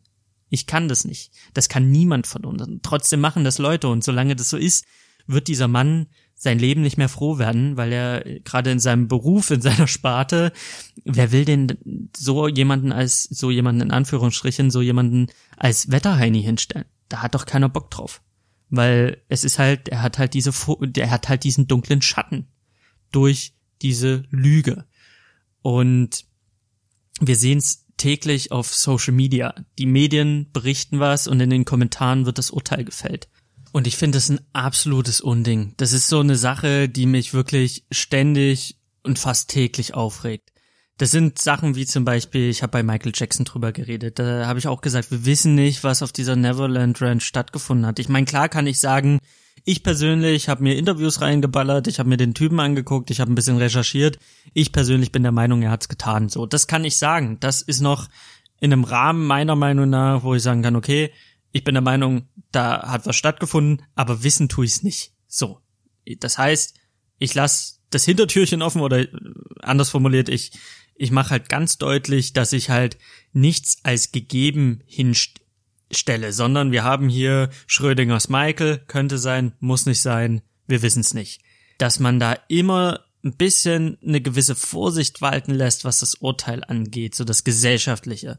Und ich finde, das ist im Internet kannst du, kannst du das voll abessen. Was du da liest, aber wenn du auch Leute fragst, sie sind halt immer gleich, ja, hat oder hat nicht muss bestraft werden, wurde noch nicht hart genug bestraft, kann Glück, äh, kann von Glück sagen, dass er nicht verurteilt worden ist, ist er ja noch mit davon gekommen, aber eigentlich ist er ja äh, anhand von irgendwelchen Medienberichten. Also wir sehen das gerade bei dem Fall der 18-Jährigen aus Mülheim ich möchte auf gar keinen Fall sagen, dass, dass da irgendwie gelogen wurde oder dass sie, dass das Mädchen nicht vergewaltigt worden ist. Auf gar, auf das, auf gar keinen Fall. Also ich weiß nur das, was ich gelesen habe. Sie hatte halt dementsprechend Wunden. Es deutet alles darauf hin. Es war eine Gruppe aus 12 und 14-Jährigen, die dieses Mädchen vergewaltigt haben sollen laut Polizeibericht. Das sind die Infos, die ich krieg als als Leser der diversen äh, Medienberichterstattungen. Das ist das, was ich, das, was bei mir hier in Köln ankommt. Aber ich war nicht auf dem Spielplatz, ich habe nichts gesehen und ich muss mich darauf verlassen, was ein Journalist mir weitergibt. Natürlich kann ich mir das dann durchlesen und mir daraus meine Meinung bilden. Das soll ich ja auch. Das, dazu sind Medien da, dazu sind Zeitungsberichte, dazu, dazu gibt es sowas zur Meinungsbildung. Ähm, und dann kann ich mir sagen, okay, krass, das war anscheinend so und so und so und so. Aber aktuell ermitteln noch die, die Polizisten, die Staatsanwaltschaft, es wird ja noch ermittelt. Das heißt, das exakte Ding, wie alles stattgefunden hat, was wirklich passiert ist, das wissen wir nicht. Wie viele Jungs sind daran beteiligt gewesen? War es nur ein Junge? War es vielleicht doch jemand ganz anderes und äh, lässt die, die Jungs jetzt dafür bluten? Das sind alles Dinge, die könnten, die könnten durchaus sein. Deswegen bin ich da sehr, sehr vorsichtig mit meiner Urteilsbildung. Aber auf Social Media liest man dann so Sachen von irgendwelchen äh, Richter, Pseudo-Richter-Ronnies, die dann meinten, ah ja, also wenn's nach mir geht, ja, Kopf ab. Und wenn's nach mir geht, da, die werden ja ganz, die werden ja noch, die werden ja gar nicht bestraft, weil die erst zwölf sind ich meine, klar, die sind zwölf, die wurden jetzt dem Jugendamt äh, überwiesen. Da gab es ja dann diese Kontroverse, dass das Jugendamt sagt, sie können da nichts weiter tun. Sie haben jetzt der Familie Hilfe angeboten, aber du kannst halt die Zwölfjährigen nicht verurteilen. So, die, die haben halt diesen gewissen Schutz. Ich finde persönlich, so, das ist meine ganz persönliche Meinung, ich finde das gut. Ich finde gut, dass ähm, Kinder einen gewissen Schutz haben, wenn es um Straf Straftaten geht, da geht es jetzt gerade nicht um Vergewaltigung, sondern allgemein um Straftaten, dass du natürlich einen Zwölfjährigen nicht in die Mangel nimmst wie einen 16-Jährigen oder einen Erwachsenen, dass, dass, dass, dass, dass die Justiz da ganz klare Unterschiede macht im Alter und Alter auch berücksichtigt, finde ich, ist eine sehr, sehr gute Sache.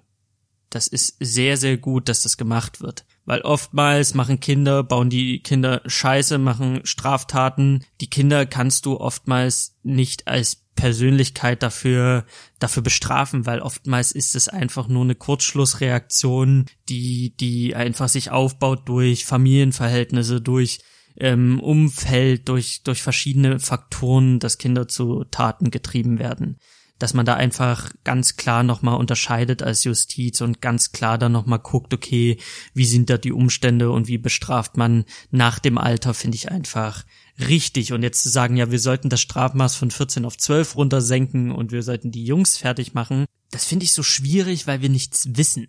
Und der Ronny weiß nicht, welcher was getan hat und der Zwölfjährige, er liest es halt so und er bildet sein Urteil. Und das finde ich ich find's abartig. Also wirklich, ich find's widerlich. Ich meine, klar, es ist eine schlimme Tat, aber solange wir nicht wirklich wissen, was abgeht, da so eine Kacke ins Internet zu schreiben, finde ich immer schwierig. Das finde ich mehr als schwierig. Und man liest es auch an so viel anderen Ecken und Enden irgendwie. Man liest es ständig. Irgendjemand hat irgendwas getan und ohne dass man weiß, was stattgefunden hat, weißt du, wissen alle Leute anscheinend gefühlt auf Facebook mehr als die Staatsanwaltschaft, mehr als die Polizei alle sind irgendwie besser informiert und fordern dann lebenslänglich, wir brauchen die Todesstrafe, wenn's nach mir geht, würde ich dem ja das und das antun. Und er würde sein Leben nicht mehr froh werden und er beginnt halt so, da ist so ein Abgewichse in den Kommentaren und das ist so widerlich, weil alle versuchen gefühlt sich zu übertreffen in ihrer abartigen Rachen, in ihren abartigen Rachegelüsten und irgendwie, ich frag mich dann immer, wieso schreiben die das? Also wie so schreibt da Hans Peter, ja, wenn's nach mir geht, da würd's dem aber einen Schwanz abhacken und den hängen lassen auf der Straße ja, was, was erwartet der, dass alle ihm applaudieren und sagen, oh Mensch, ne, der Hans-Peter, der hat aber jetzt hier, ne, die richtige Gerechtigkeit im Herzen. Oder irgendeine Chantal, die sagt, oh ja, also wenn es nach mir geht, würdest, du die lebenslang in eine dunkle Höhle stecken und steinigen und irgendwie ab anzünden und den würdest aber so richtig Feuer machen was, was, wieso machen die das? Wieso, was ist da so dieses innere Bedürfnis dieser Menschen? Wollen die sich einfach nur profilieren? Ich denke, die wollen sich einfach nur profilieren. Was erwarten die, dass alle denen applaudieren und sagen, boah, du hast das Gerechtigkeitsempfinden von was hast du nie gesehen. Dein Gerechtigkeitsempfinden, das ist ganz groß. Also, dass die sich da so gegenseitig darauf schaukeln von wegen, oh ja, lass den brennen, das finde ich immer so widerlich und ich finde das so abartig, dass die Menschen anhand eines fucking Artikels oder manchmal reicht auch nur die Überschrift sich ein Urteil bilden, ein Urteil fällen und dann anfangen, irgendwelche Gewaltfantasien in ihre Tastaturen zu kacken und äh, irgendwo auf Social Media dann zu platzieren. Und das sieht man tagtäglich und das sieht man so oft. Und man sieht, finde ich, an When They See Us einfach, wie die Medien ein Bild zeichnen, was am Ende nicht stimmt und wie sehr man sich doch täuschen kann am Ende. Man sieht am Fall Kachelmann, alle waren der Meinung und alle sind sich sicher, er hat die Frau vergewaltigt, aber am Ende wird er freigesprochen und es stellt sich heraus, es gibt keine Beweise, es stellt sich heraus, dass alles, was die Frau gesagt hat, vorne und hinten nicht passt. Die Leute fangen an, auf die Barrikaden zu gehen und wissen eigentlich nichts. Und das finde ich einfach ein Unding. Damit möchte ich natürlich jetzt auch ganz klar sagen, äh, möchte ich nicht alle Vergewaltigungsopfer irgendwie als, als, als Lügner hinstellen oder irgendwie sagen, dass das immer nur die Falschen trifft. Das ist ja auf gar keinen Fall der Fall. Das ist auch nicht das, was ich sagen möchte. Das äh, ist mir an der Stelle ganz wichtig zu erwähnen. Ich finde auch nicht, dass durch solche Fälle, also Frauen sollten, wenn ihnen was passiert ist, immer was sagen, immer zur Polizei gehen, immer laut sein. Das ist ganz, ganz wichtig ich rede jetzt von Einzelfällen, wo, wie bei den, bei den, bei diesen genannten beiden Fällen, wo sich dann am Ende herausstellt, dass es dann doch nicht so war. Aber alle haben ihr Urteil gefällt, gefühlt und alle hatten dazu eine Meinung und ich sehe das halt auf Social Media und ich finde es halt abartig. Also meiner Meinung nach einfach mal Piano. Einfach mal kurz innehalten, überlegen, äh, reflektieren und dann erst seine Meinung sagen, dann erst schreiben und dann auch so formulieren, nicht diese eindeutigen Formulierungen und nicht dieses, okay, ich habe mein Urteil jetzt gefällt, sondern wir wissen nichts und solange wir nichts wissen, müssen wir damit vorsichtig umgehen.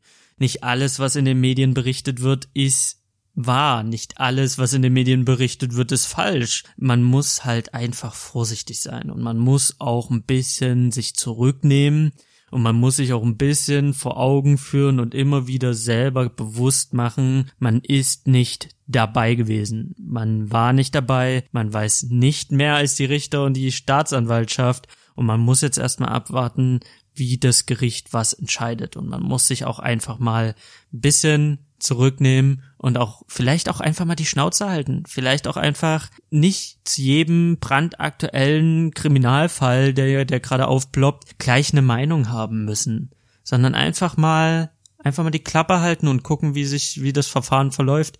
Man kann am Ende immer noch sagen, wie man, wie man das oder jenes findet. Man kann sich dann immer noch eine Meinung bilden. Aber nicht nur, weil die, weil die Bildzeitung, weil man gerade am Kiosk vorbeirennt und dort ist eine große Schlagzeile von der Bild gleich anfangen, irgendwie nach der Mistgabel zu greifen oder Stimmung zu machen, sondern einfach mal, ne, bisschen, bisschen ruhig das Ganze angehen, bisschen zurückfahren, bisschen mal den Kopf einfach anschalten und ein bisschen nachdenken. Ich glaube, da wäre das ganze Facebook-Kommentarfeld wesentlich erträglicher, als es aktuell ist. So, jetzt bin ich schon bei einer Stunde und habe noch nicht über Stranger Things geredet. Und äh, irgendjemand muss das noch schneiden und bearbeiten.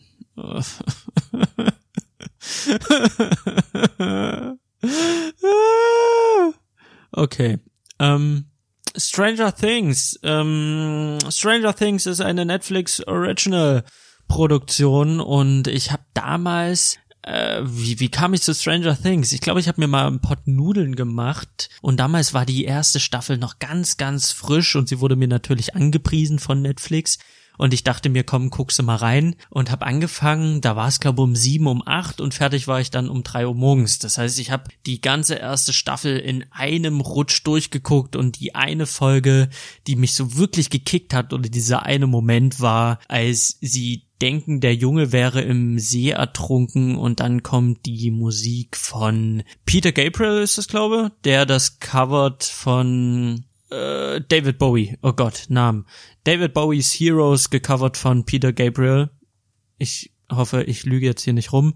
Und dieses Cover, dieses ruhige Heroes Cover und die ganze Szenerie und wie die Jungs da auf ihren Fahrrädern rumdüsen, das war einfach, das war lit as fuckens und ich glaube deswegen war ich dann sofort into it und ich habe es halt wirklich von Anfang bis Ende durchgesuchtet und fand diesen ganzen 80s-Stil ganz toll, obwohl ich natürlich in den 80ern noch nicht da war und trotzdem habe ich es irgendwie gefühlt und ich fand, es war insofern toll, weil es hatte einen Handlungsstrang, es war ganz klar strukturiert. Es gab diese Gruppe an Jungs, die haben ihren Kumpel verloren, der wird vermisst und sie wollen einfach dem Ganzen auf den Grund gehen. Es war so ein bisschen Coming of Age äh, mit mit dabei. Es gab dann noch den großen Bruder von dem einen und es gab dann noch die Eleven, aber es fühlte sich alles rund an. Es war eine Geschichte von Anfang bis Ende, sie war spannend, es gab diese Monster, die cool waren und dann war es zu Ende und da war ein Punkt dran und da war ich mit zufrieden. Und dann kam die zweite Staffel, die sich natürlich am Ende der ersten Staffel angedeutet hat, da kam die zweite Staffel und die fand ich gar nicht mehr so gut. Also die erste Staffel war, fand ich überragend, die zweite Staffel habe ich auch durchgeballert.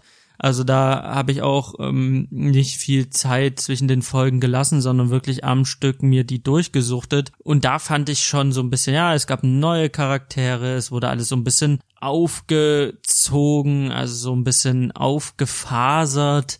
Es gab dann halt nicht mehr diese, diese ähm, Dermagorgons, da gab es nicht nur ein, zwei davon, sondern auf einmal gab es so ganz viele kleine Hunde und dieses Labor und es war einfach mehr vom erst, von der ersten Staffel. Das heißt, man hatte nicht nur zwei Monster, sondern man hatte ganz, ganz viele Monster und man hatte den Tor zur Hölle oder zum Upside Down, also dieses Feuertor, was geschlossen werden musste. Dann gab's noch so diesen sehr, sehr cringy ähm, Side-Strang mit der Eleven, die dann irgendwie in ihrer Pubertät noch so eine düstere Gothic-Phase hatte. Das fand ich alles ganz, ganz merkwürdig und echt kacke. Und dann hat's irgendwie zurückgefunden, das Tor wurde geschlossen und damit war die zweite Staffel zu Ende.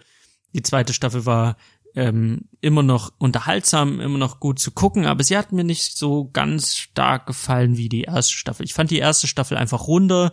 Ich fand die erste Staffel einfach äh, vom Pacing her besser. Und dann war ich auch nicht mehr ganz so gehypt auf die dritte Staffel. Übrigens war Sam, also Samwise Gamgee in Staffel 2, das fand ich sehr dramatisch, aber sehr, sehr schön, dass er mit dabei war.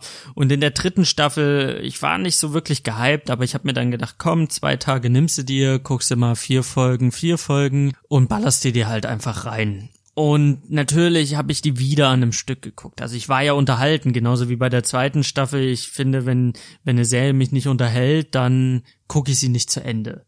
dann steige ich irgendwo aus. Da ist mir die Zeit auch einfach zu äh, schade. Da spiele ich irgendwie lieber ein Videospiel oder also da ich bin ein Typ, ich breche auch Serien einfach ab, wenn die mich nicht ganz völlig umhauen und umkicken. Von daher muss man ja dem ganzen Stranger Things Ding zugestehen, es hat ja gebockt. Die erste Staffel durchgesuchtet, die zweite durchgesuchtet und die dritte Staffel habe ich auch in zwei Tagen durchgebimst. Gebimst. Habe ich dann später, aber dazu in einem anderen Podcast mehr. Also durchgebinged. Und das fand ich ähm, bei der dritten Staffel einfach, es war noch ausgefaserter als die zweite Staffel. Also ich fand, bei der dritten Staffel wurden verschiedene Handlungsstränge aufgemacht. Es wurde weiter ausgefasert. Auf einmal kamen die Russen dazu. Also in der dritten Staffel geht es darum, dass das Tor, was in der zweiten Staffel geschlossen wurde zum Upside Down, wird von Russen jetzt wieder geöffnet. Weswegen auch immer. Und dann gibt es das eine Team, also die, die dritte Staffel ist in verschiedenen Handlungssträngen mit verschiedenen Teams es gibt dann halt das Dustin und Steve Team, äh, die klären das mit den Russen auf, die lösen und hacken dann irgendwie so das den Russen-Code, der da irgendwie durch die durch die durch den Äther troppt. Ähm, dann gibt es noch so den, so ein Team gebildet durch die Choice und dem Chief Hopper, der dann irgendwie äh, irgendwas in Erfahrung bringt, auch auf die Spur der Russen kommt. Und dann gibt es das Team rund um die restlichen Kinder, also Mike, Lucas, Max, Will und Eleven. Und Will ist natürlich immer super weird, wie es schon die ganze Zeit ist, seitdem er wieder da ist er ist halt, er kriegt halt ständig eine Gänsehaut, wenn das Monster aus dem Upside Down in der Nähe ist. Aber das ist halt auch irgendwie unnütz, weil das Monster ist schon lange da, das Monster ist schon praktisch sichtbar und dann ist er so, ah, ich spüre ihn. Und man denkt sich ja, okay, Will, du bist nicht nur creepy as fuck, du bist auch unnütz as fuck, weil wir können das Monster alle schon sehen. Also jetzt muss es auch nicht mehr mit deinem äh, Gänsehaut äh, Spürsinn äh, spüren. Also wir sehen's, es ist da. Du kannst jetzt weiter creepy sein. Also da gibt's halt diese Kinder, das Kinderteam und dann gibt's noch ein Team rund um Nancy und dem Jonathan, die dann äh, irgendwo bei einer bei einer lokalen Zeitung anfangen und über diese lokale Zeitung finden die dann halt einen mysteriösen Fall, der dann wiederum zurückzuführen ist auf das Monster im Upside Down. Die treffen dann wiederum auf die Kids und gemeinsam bilden die ein Team. Also es gibt diese verschiedenen Teams, die halt auch nicht in Berührung miteinander kommen. Das heißt, alle ermitteln mehr oder weniger an demselben Fall an verschiedenen Orten und haben verschiedene Ansätze und verfolgen verschiedene Spuren, die dann alle münden im großen Finale. Das kennt man so von der Erzählstruktur von etlichen anderen Serien und Filmen. Es gibt halt diese Teams, die wir begleiten, die dann am Ende zum finalen Kampf zusammenfinden. Und ich finde, das fasert halt alles noch mehr auf. Es gibt wieder einen Monster. Dieses Monster ist diesmal eine riesige Fleischspinne aus verschiedenen Kadavern zusammengeführt, Menschenkadavern, Rattenkadavern. Das ist alles so ein bisschen, ja, es gibt halt jetzt nicht mehr diese Hunde, es gibt jetzt nicht mehr diesen Dermagorgon, sondern es gibt jetzt halt dieses haushohe Fleischmonster-Vieh, was alles kaputt macht und irgendwie Leute auffrisst und zu Püree verarbeitet, irgendwie so. Also, das fand ich ein bisschen doof und nervig. Das ist halt alles das, was ich bei der ersten Staffel so toll fand, war halt diesmal, war halt diesmal nicht der Fall. Ich fand an der ersten Staffel toll, dass es halt nur einen klaren Weg gab. Es gab diese eine Gruppe, die den Fall löst, die Kids auf ihren Fahrrädern. Und im dritten, in der dritten Staffel gibt es halt diese verschiedenen Handlungsstränge, die irgendwie irgendwas tun, um dann am Ende zusammenzulaufen. Was das alles so ein bisschen verwässert, was das alles so ein bisschen aufzerrt und was das alles so ein bisschen äh, so nee, nicht mein Fall, nicht mein Ding. Ich fand's einfach nicht cool. Ich habe einfach nur darauf gehofft, dass sie endlich wieder zusammenfinden, dass endlich wieder alle irgendwie gemeinsam agieren. Am spannendsten fand ich dann auch noch die Geschichte mit dem Dustin und dem Steve und dem Neuzugang der Hawkey oder Hawk, der Hawk, irgendwie so heißt die. Das fand ich dann noch am charmantesten, einfach weil Dustin einfach ein cooler Charakter ist, mit dem man irgendwie, den man halt auch gerne sieht. Die haben gut miteinander harmoniert und auch der Neuzugang, wie der aufgebaut wurde und wie sie dann mit dem Steve irgendwie unter Drogen äh, im Bad hocken oder da auf der Toilette hocken und dann über ihre Gefühle reden. Das sind schon sehr, sehr schöne und süße Szenen und das hat mir echt gut gefallen. Ich fand den 80er-Stil auch wieder grandios. Das ganze Look and Feel hat mir wieder sehr gut gefallen. Es war aber dieses ausgefaserte, dieses ausgedünnte, was sich dann ein bisschen danach angefühlt hat, okay, wir hatten in Staffel 1 eine Idee, wir hatten in Staffel 2 noch eine Idee, wir haben das irgendwie zu Ende geführt und in der dritten Staffel äh, müssen wir jetzt gucken, wie wir, wie wir weitermachen, uns bleiben aber die Ideen aus. Also es gibt jetzt ein anderes Monster, es gibt diese Russen, die noch mit dazukommen. Es ist alles so ein bisschen verwässert. Es fühlt sich leider sehr verwässert an. Und ich kann es irgendwo verstehen, die erste Staffel hatte halt diesen einen menschengroßen Dermagorgon und der war als Gefahr, fand ich den top. Und jetzt braucht man halt das nächstgrößere. Also hat man diese Hunde gewählt für die zweite Staffel und man hat dann halt in der dritten Staffel das Riesenmonster gewählt, damit man halt die Abwechslung hat. Und damit man halt nicht wieder dasselbe bringt, hat man halt die ganzen einzelnen Charaktere in verschiedene Teams aufgeteilt, die dann halt an diesem Fall arbeiten das kann ich alles nachvollziehen, aber es fühlte sich halt sehr verwässert an und deswegen bin ich auch nicht wirklich gehypt auf die vierte Staffel. Die Macher haben gesagt, nach der vierten Staffel ist Schluss, spätestens nach der fünften Staffel. Und das ist, ja, also von mir aus hätte es jetzt auch nach der dritten Staffel Schluss sein, hätte nach der dritten Staffel Schluss sein können. Also das war auch ein runder Abschluss, auch wenn man dann halt bei dem Abschluss schon wieder gemerkt hat, okay, der Charakter, der hier gestorben ist, der ist eigentlich gar nicht tot und im Abspann kriegt man dann mit, ja, okay, er ist höchstwahrscheinlich noch am Leben. Also dünnt man das dann wiederum aus. Und ich fand auch, es gab in diesen letzten zwei Staffeln nicht diese Überraschungsszene, die mich halt so gekickt hat. In der ersten Staffel war es, wie gesagt, diese Szene am See, wo sie dann denken, sie haben den Jungen dort gefunden, der ertrunken ist. Und dazu spielt halt die, diese Musik, dieser, dieses Cover von Heroes. Und genau solche Szenen, die haben dann gefehlt. Und anstatt solche Szenen bekomme ich dann halt im Staffelfinale von Staffel 3 eine Szene, wo Dustin wirklich im größten Stressmoment, wo das Monster den hinterherjagt, wo es halt wirklich gar keine Zeit für irgendwas gibt, wo er unbedingt den Zahlencode braucht, muss er natürlich erstmal seiner Fernbeziehung ein Ständchen singen, um den Zahlencode zu bekommen. Das wird jetzt im Internet ganz schön hart abgefeiert, so dieses ganze Ständchen und ah oh ja, cool. Aber ich fand's einfach wirklich ganz doll cringy und ich fand, das war schon wieder so eine Szene, also ich mag das einfach nicht. Weil in so einer Situation, wenn ein riesiges Fleischmonster irgendwie dem Auto hinterher rennt und alle sind in Gefahr und es geht um Leben und Tod, dass dann der Junge anfängt irgendwie über einen Fernsprecher oder über äh, so ein Walkie-Talkie dort irgendwie sein Ständchen der Dame zu singen, damit die dann die die äh, Zahlen rausrückt. Das fand ich einfach cringe. Das fand ich nicht cool und wenn ich mir dann überlege, im Vergleich dazu Staffel 1, die Hero-Szene, die halt wirklich, ich saß da, ich habe von der von der ganzen Serie nichts erwartet und auf einmal klatscht sie mir halt mit einem riesigen Gefühlspenis auf meine Feelings so klatsch.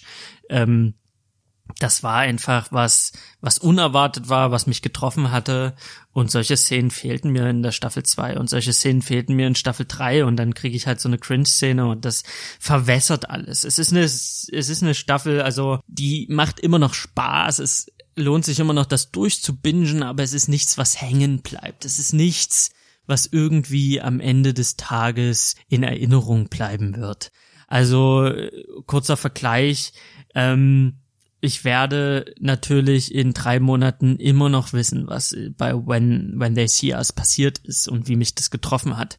Und ich werde auch noch in Monaten darüber reden, wie witzig ich Jerks finde. Aber Stranger Things 3 darüber habe ich eigentlich nicht so Bock so zu reden. Und ich werde auch, wenn die vierte Staffel rauskommt nächstes Jahr, werde ich erstmal eine Zusammenfassung gucken müssen, von wegen, wer ist wer, wie sind die Namen und was ist eigentlich passiert, weil es ging mir schon in der, in der zweiten, also in der dritten Staffel war es was ganz deutlich. Ich fand in der zweiten Staffel noch nicht ganz so, da bin ich halt in die zweite Staffel rein und ich wusste genau, okay, das ist Justin, das ist Mike, das Will und das ist, äh, das ist der, ähm, Deputy, nee, Deputy ist er nicht, der Sheriff Hobb. Und ich kannte die Charaktere, ich kannte Eleven, ich kannte die alle. Und ich wusste auch, wie die zueinander stehen.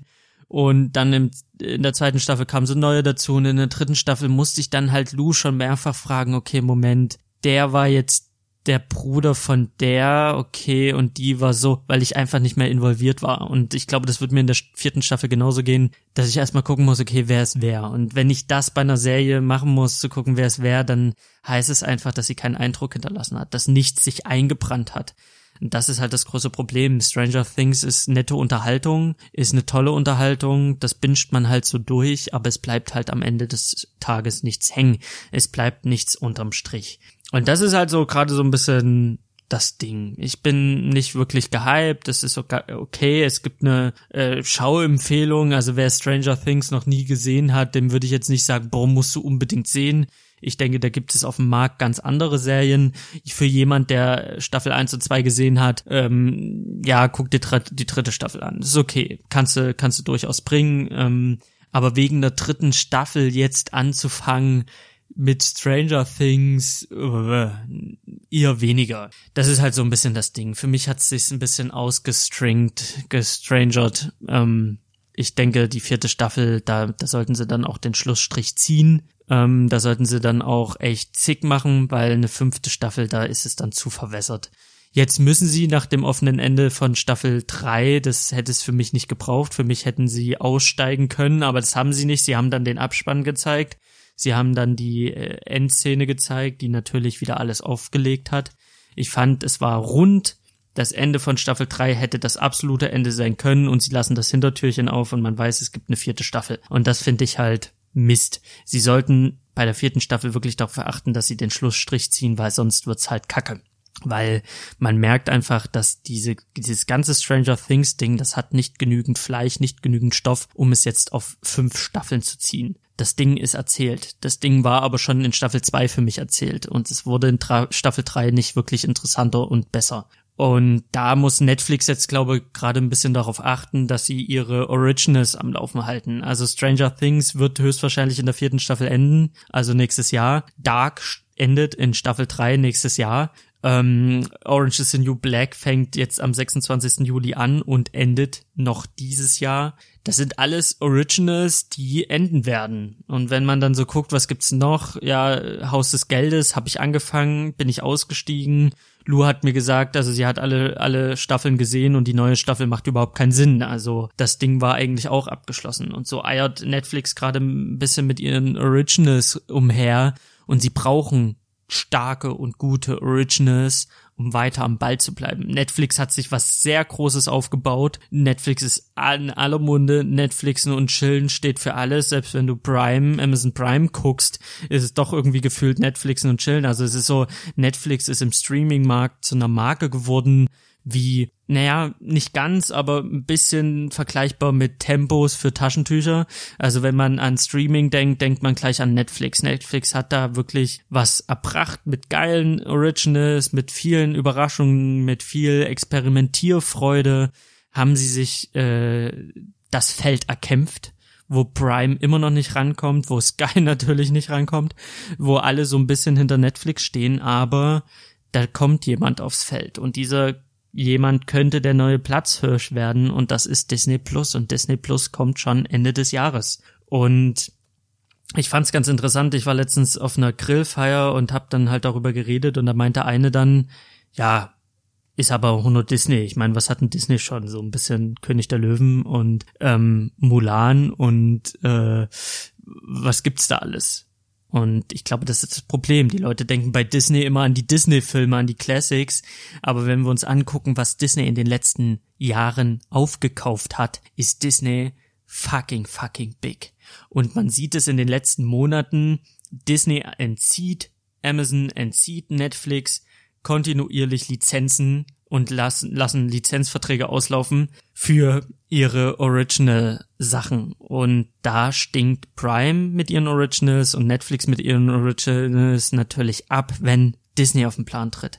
Weil Disney ist nicht nur König der Löwen und so ein bisschen Pocahontas. Disney ist mittlerweile fucking, fucking big. Das ist abartig, was die sich alles unter Nagel gerissen haben Wenn die auf den Plan treten Ende des Jahres, in Amerika Anfang des Jahres bei uns, bringen die einfach für weniger Geld im Monat für den Anfang einfach fucking viel mit. Sie haben Pixar, sie haben die Disney-Filme, die Originals, die natürlich stark sind. Sie haben Marvel. Wenn man sich anguckt, wie die Kinobesuche bei Marvel-Filmen aussieht, das ist einfach ein Ding. Sie haben Star Wars, das ist eine Riesenmarke. Also wenn man sich anguckt, was sie alles haben, die haben ähm, Fox haben die gekauft, äh, die haben die Simpsons in Komplettform. Was die alles mit in ihren Streaming-Dienst bringen, ist fucking huge. Also, sie haben Netflix die Lizenzen für die Marvel-Serien, die erfolgreich waren, Daredevil, Punisher, haben die entzogen die werden irgendwann auf Disney Plus laufen. Auf Disney Plus werden wir sehr, sehr schnell Infinity War Endgame laufen haben. Zum Release werden wir uns Marvel angucken können, also der Captain Marvel Film. Ähm, da wird auch natürlich Spider-Man zu finden sein. Star Wars Filme werden zu finden sein. Also die ganze Palette von, von äh, A New Hope bis hin zu Force Awakening ähm, werden wir, werden wir alles haben. Wir werden eine Star Wars Serie kriegen. Wir werden, wir werden zugeballert mit all der Power und Macht, die Disney einfach mit sich bringt, weil die haben in den letzten Jahren sehr, sehr viel gekauft. Die haben sich fast, fast, also das ist jetzt ein bisschen übertrieben, aber sie haben schon, sie sind schon Richtung Monopolstellung gegangen und mit dieser großen Power kommen die jetzt auf den Streaming-Markt und da muss Netflix mit Originals punkten, sonst kacken die einfach ab weil dann haben die nichts mehr nachzuweisen. Die brauchen Serien, die brauchen so Brecher wie Stranger Things in den Jahren. Also das nächstes Jahr gibt's vielleicht noch eine Staffel, aber das Jahr später nicht. Dark, all diese diese Original-Serien, die wegbrechen, die müssen die ersetzen mit neuen Originals. Die müssen einzigartig bleiben, die müssen weiter so experimentierfreudig bleiben, die müssen weiter Netflix sein, die dürfen jetzt nicht nachlassen, gerade jetzt nicht, weil Disney kommt und Disney wird, das wird eine Bombe, die platzt. Also so sehe ich das. Weil wenn ich daran denke, was ich alles sehen will, letztens habe ich geguckt, ja, wo kann ich denn Toy Story nochmal gucken, bevor ich in Toy Story 4 gehe? Nirgendwo. Ich kann es mir bei Amazon noch kaufen oder leihen oder sogar nur kaufen und dann ist zick. Und wo wird das auftauchen? Bei Disney. Disney wird diese ganzen Animationssachen, die ganzen Trickfilme, ja, die, die Live-Action-Movies, die sie gerade alle bringen, König der Löwen, Aladdin, die laufen jetzt im Kino, später laufen die auf Disney Plus zum Stream. Und da, da wird nochmal, das wird nochmal hart. Besonders wenn sie mit billiger Mitgliedschaft einsteigen. Ich glaube, es ist ein Dollar oder zwei Dollar weniger als Netflix im Monat. Also bei uns wird so ein Euro weniger sein als Netflix. Und das ist dann schon happig. Da müssen die ein bisschen aufpassen das wird nochmal interessant, wie sich das äh, verlaufen wird. Deswegen, ähm, damit habe ich eigentlich soweit alles gesagt, was ich sagen wollte. Ich meine, ich habe lange genü genug heute geredet. Äh, vielen, vielen Dank fürs Zuhören, vielen Dank für, für alles, für die Zusprüche, für ähm, den Support. Äh, vielen, vielen Dank. Wenn ihr irgendwas loswerden wollt, dann schreibt mir auf Shawarma und Spiele bei Instagram oder ihr schreibt mir unter salimspodcast at gmail.com oder ihr hinterlasst mir eine Rezension auf iTunes. Und damit wünsche ich euch einen wunderschönen Morgen, einen wunderschönen Mittag, einen wunderschönen Abend, wann auch immer ihr das hört. Vielen, vielen Dank fürs Zuhören. Tschüss. Shawarma und Spiele.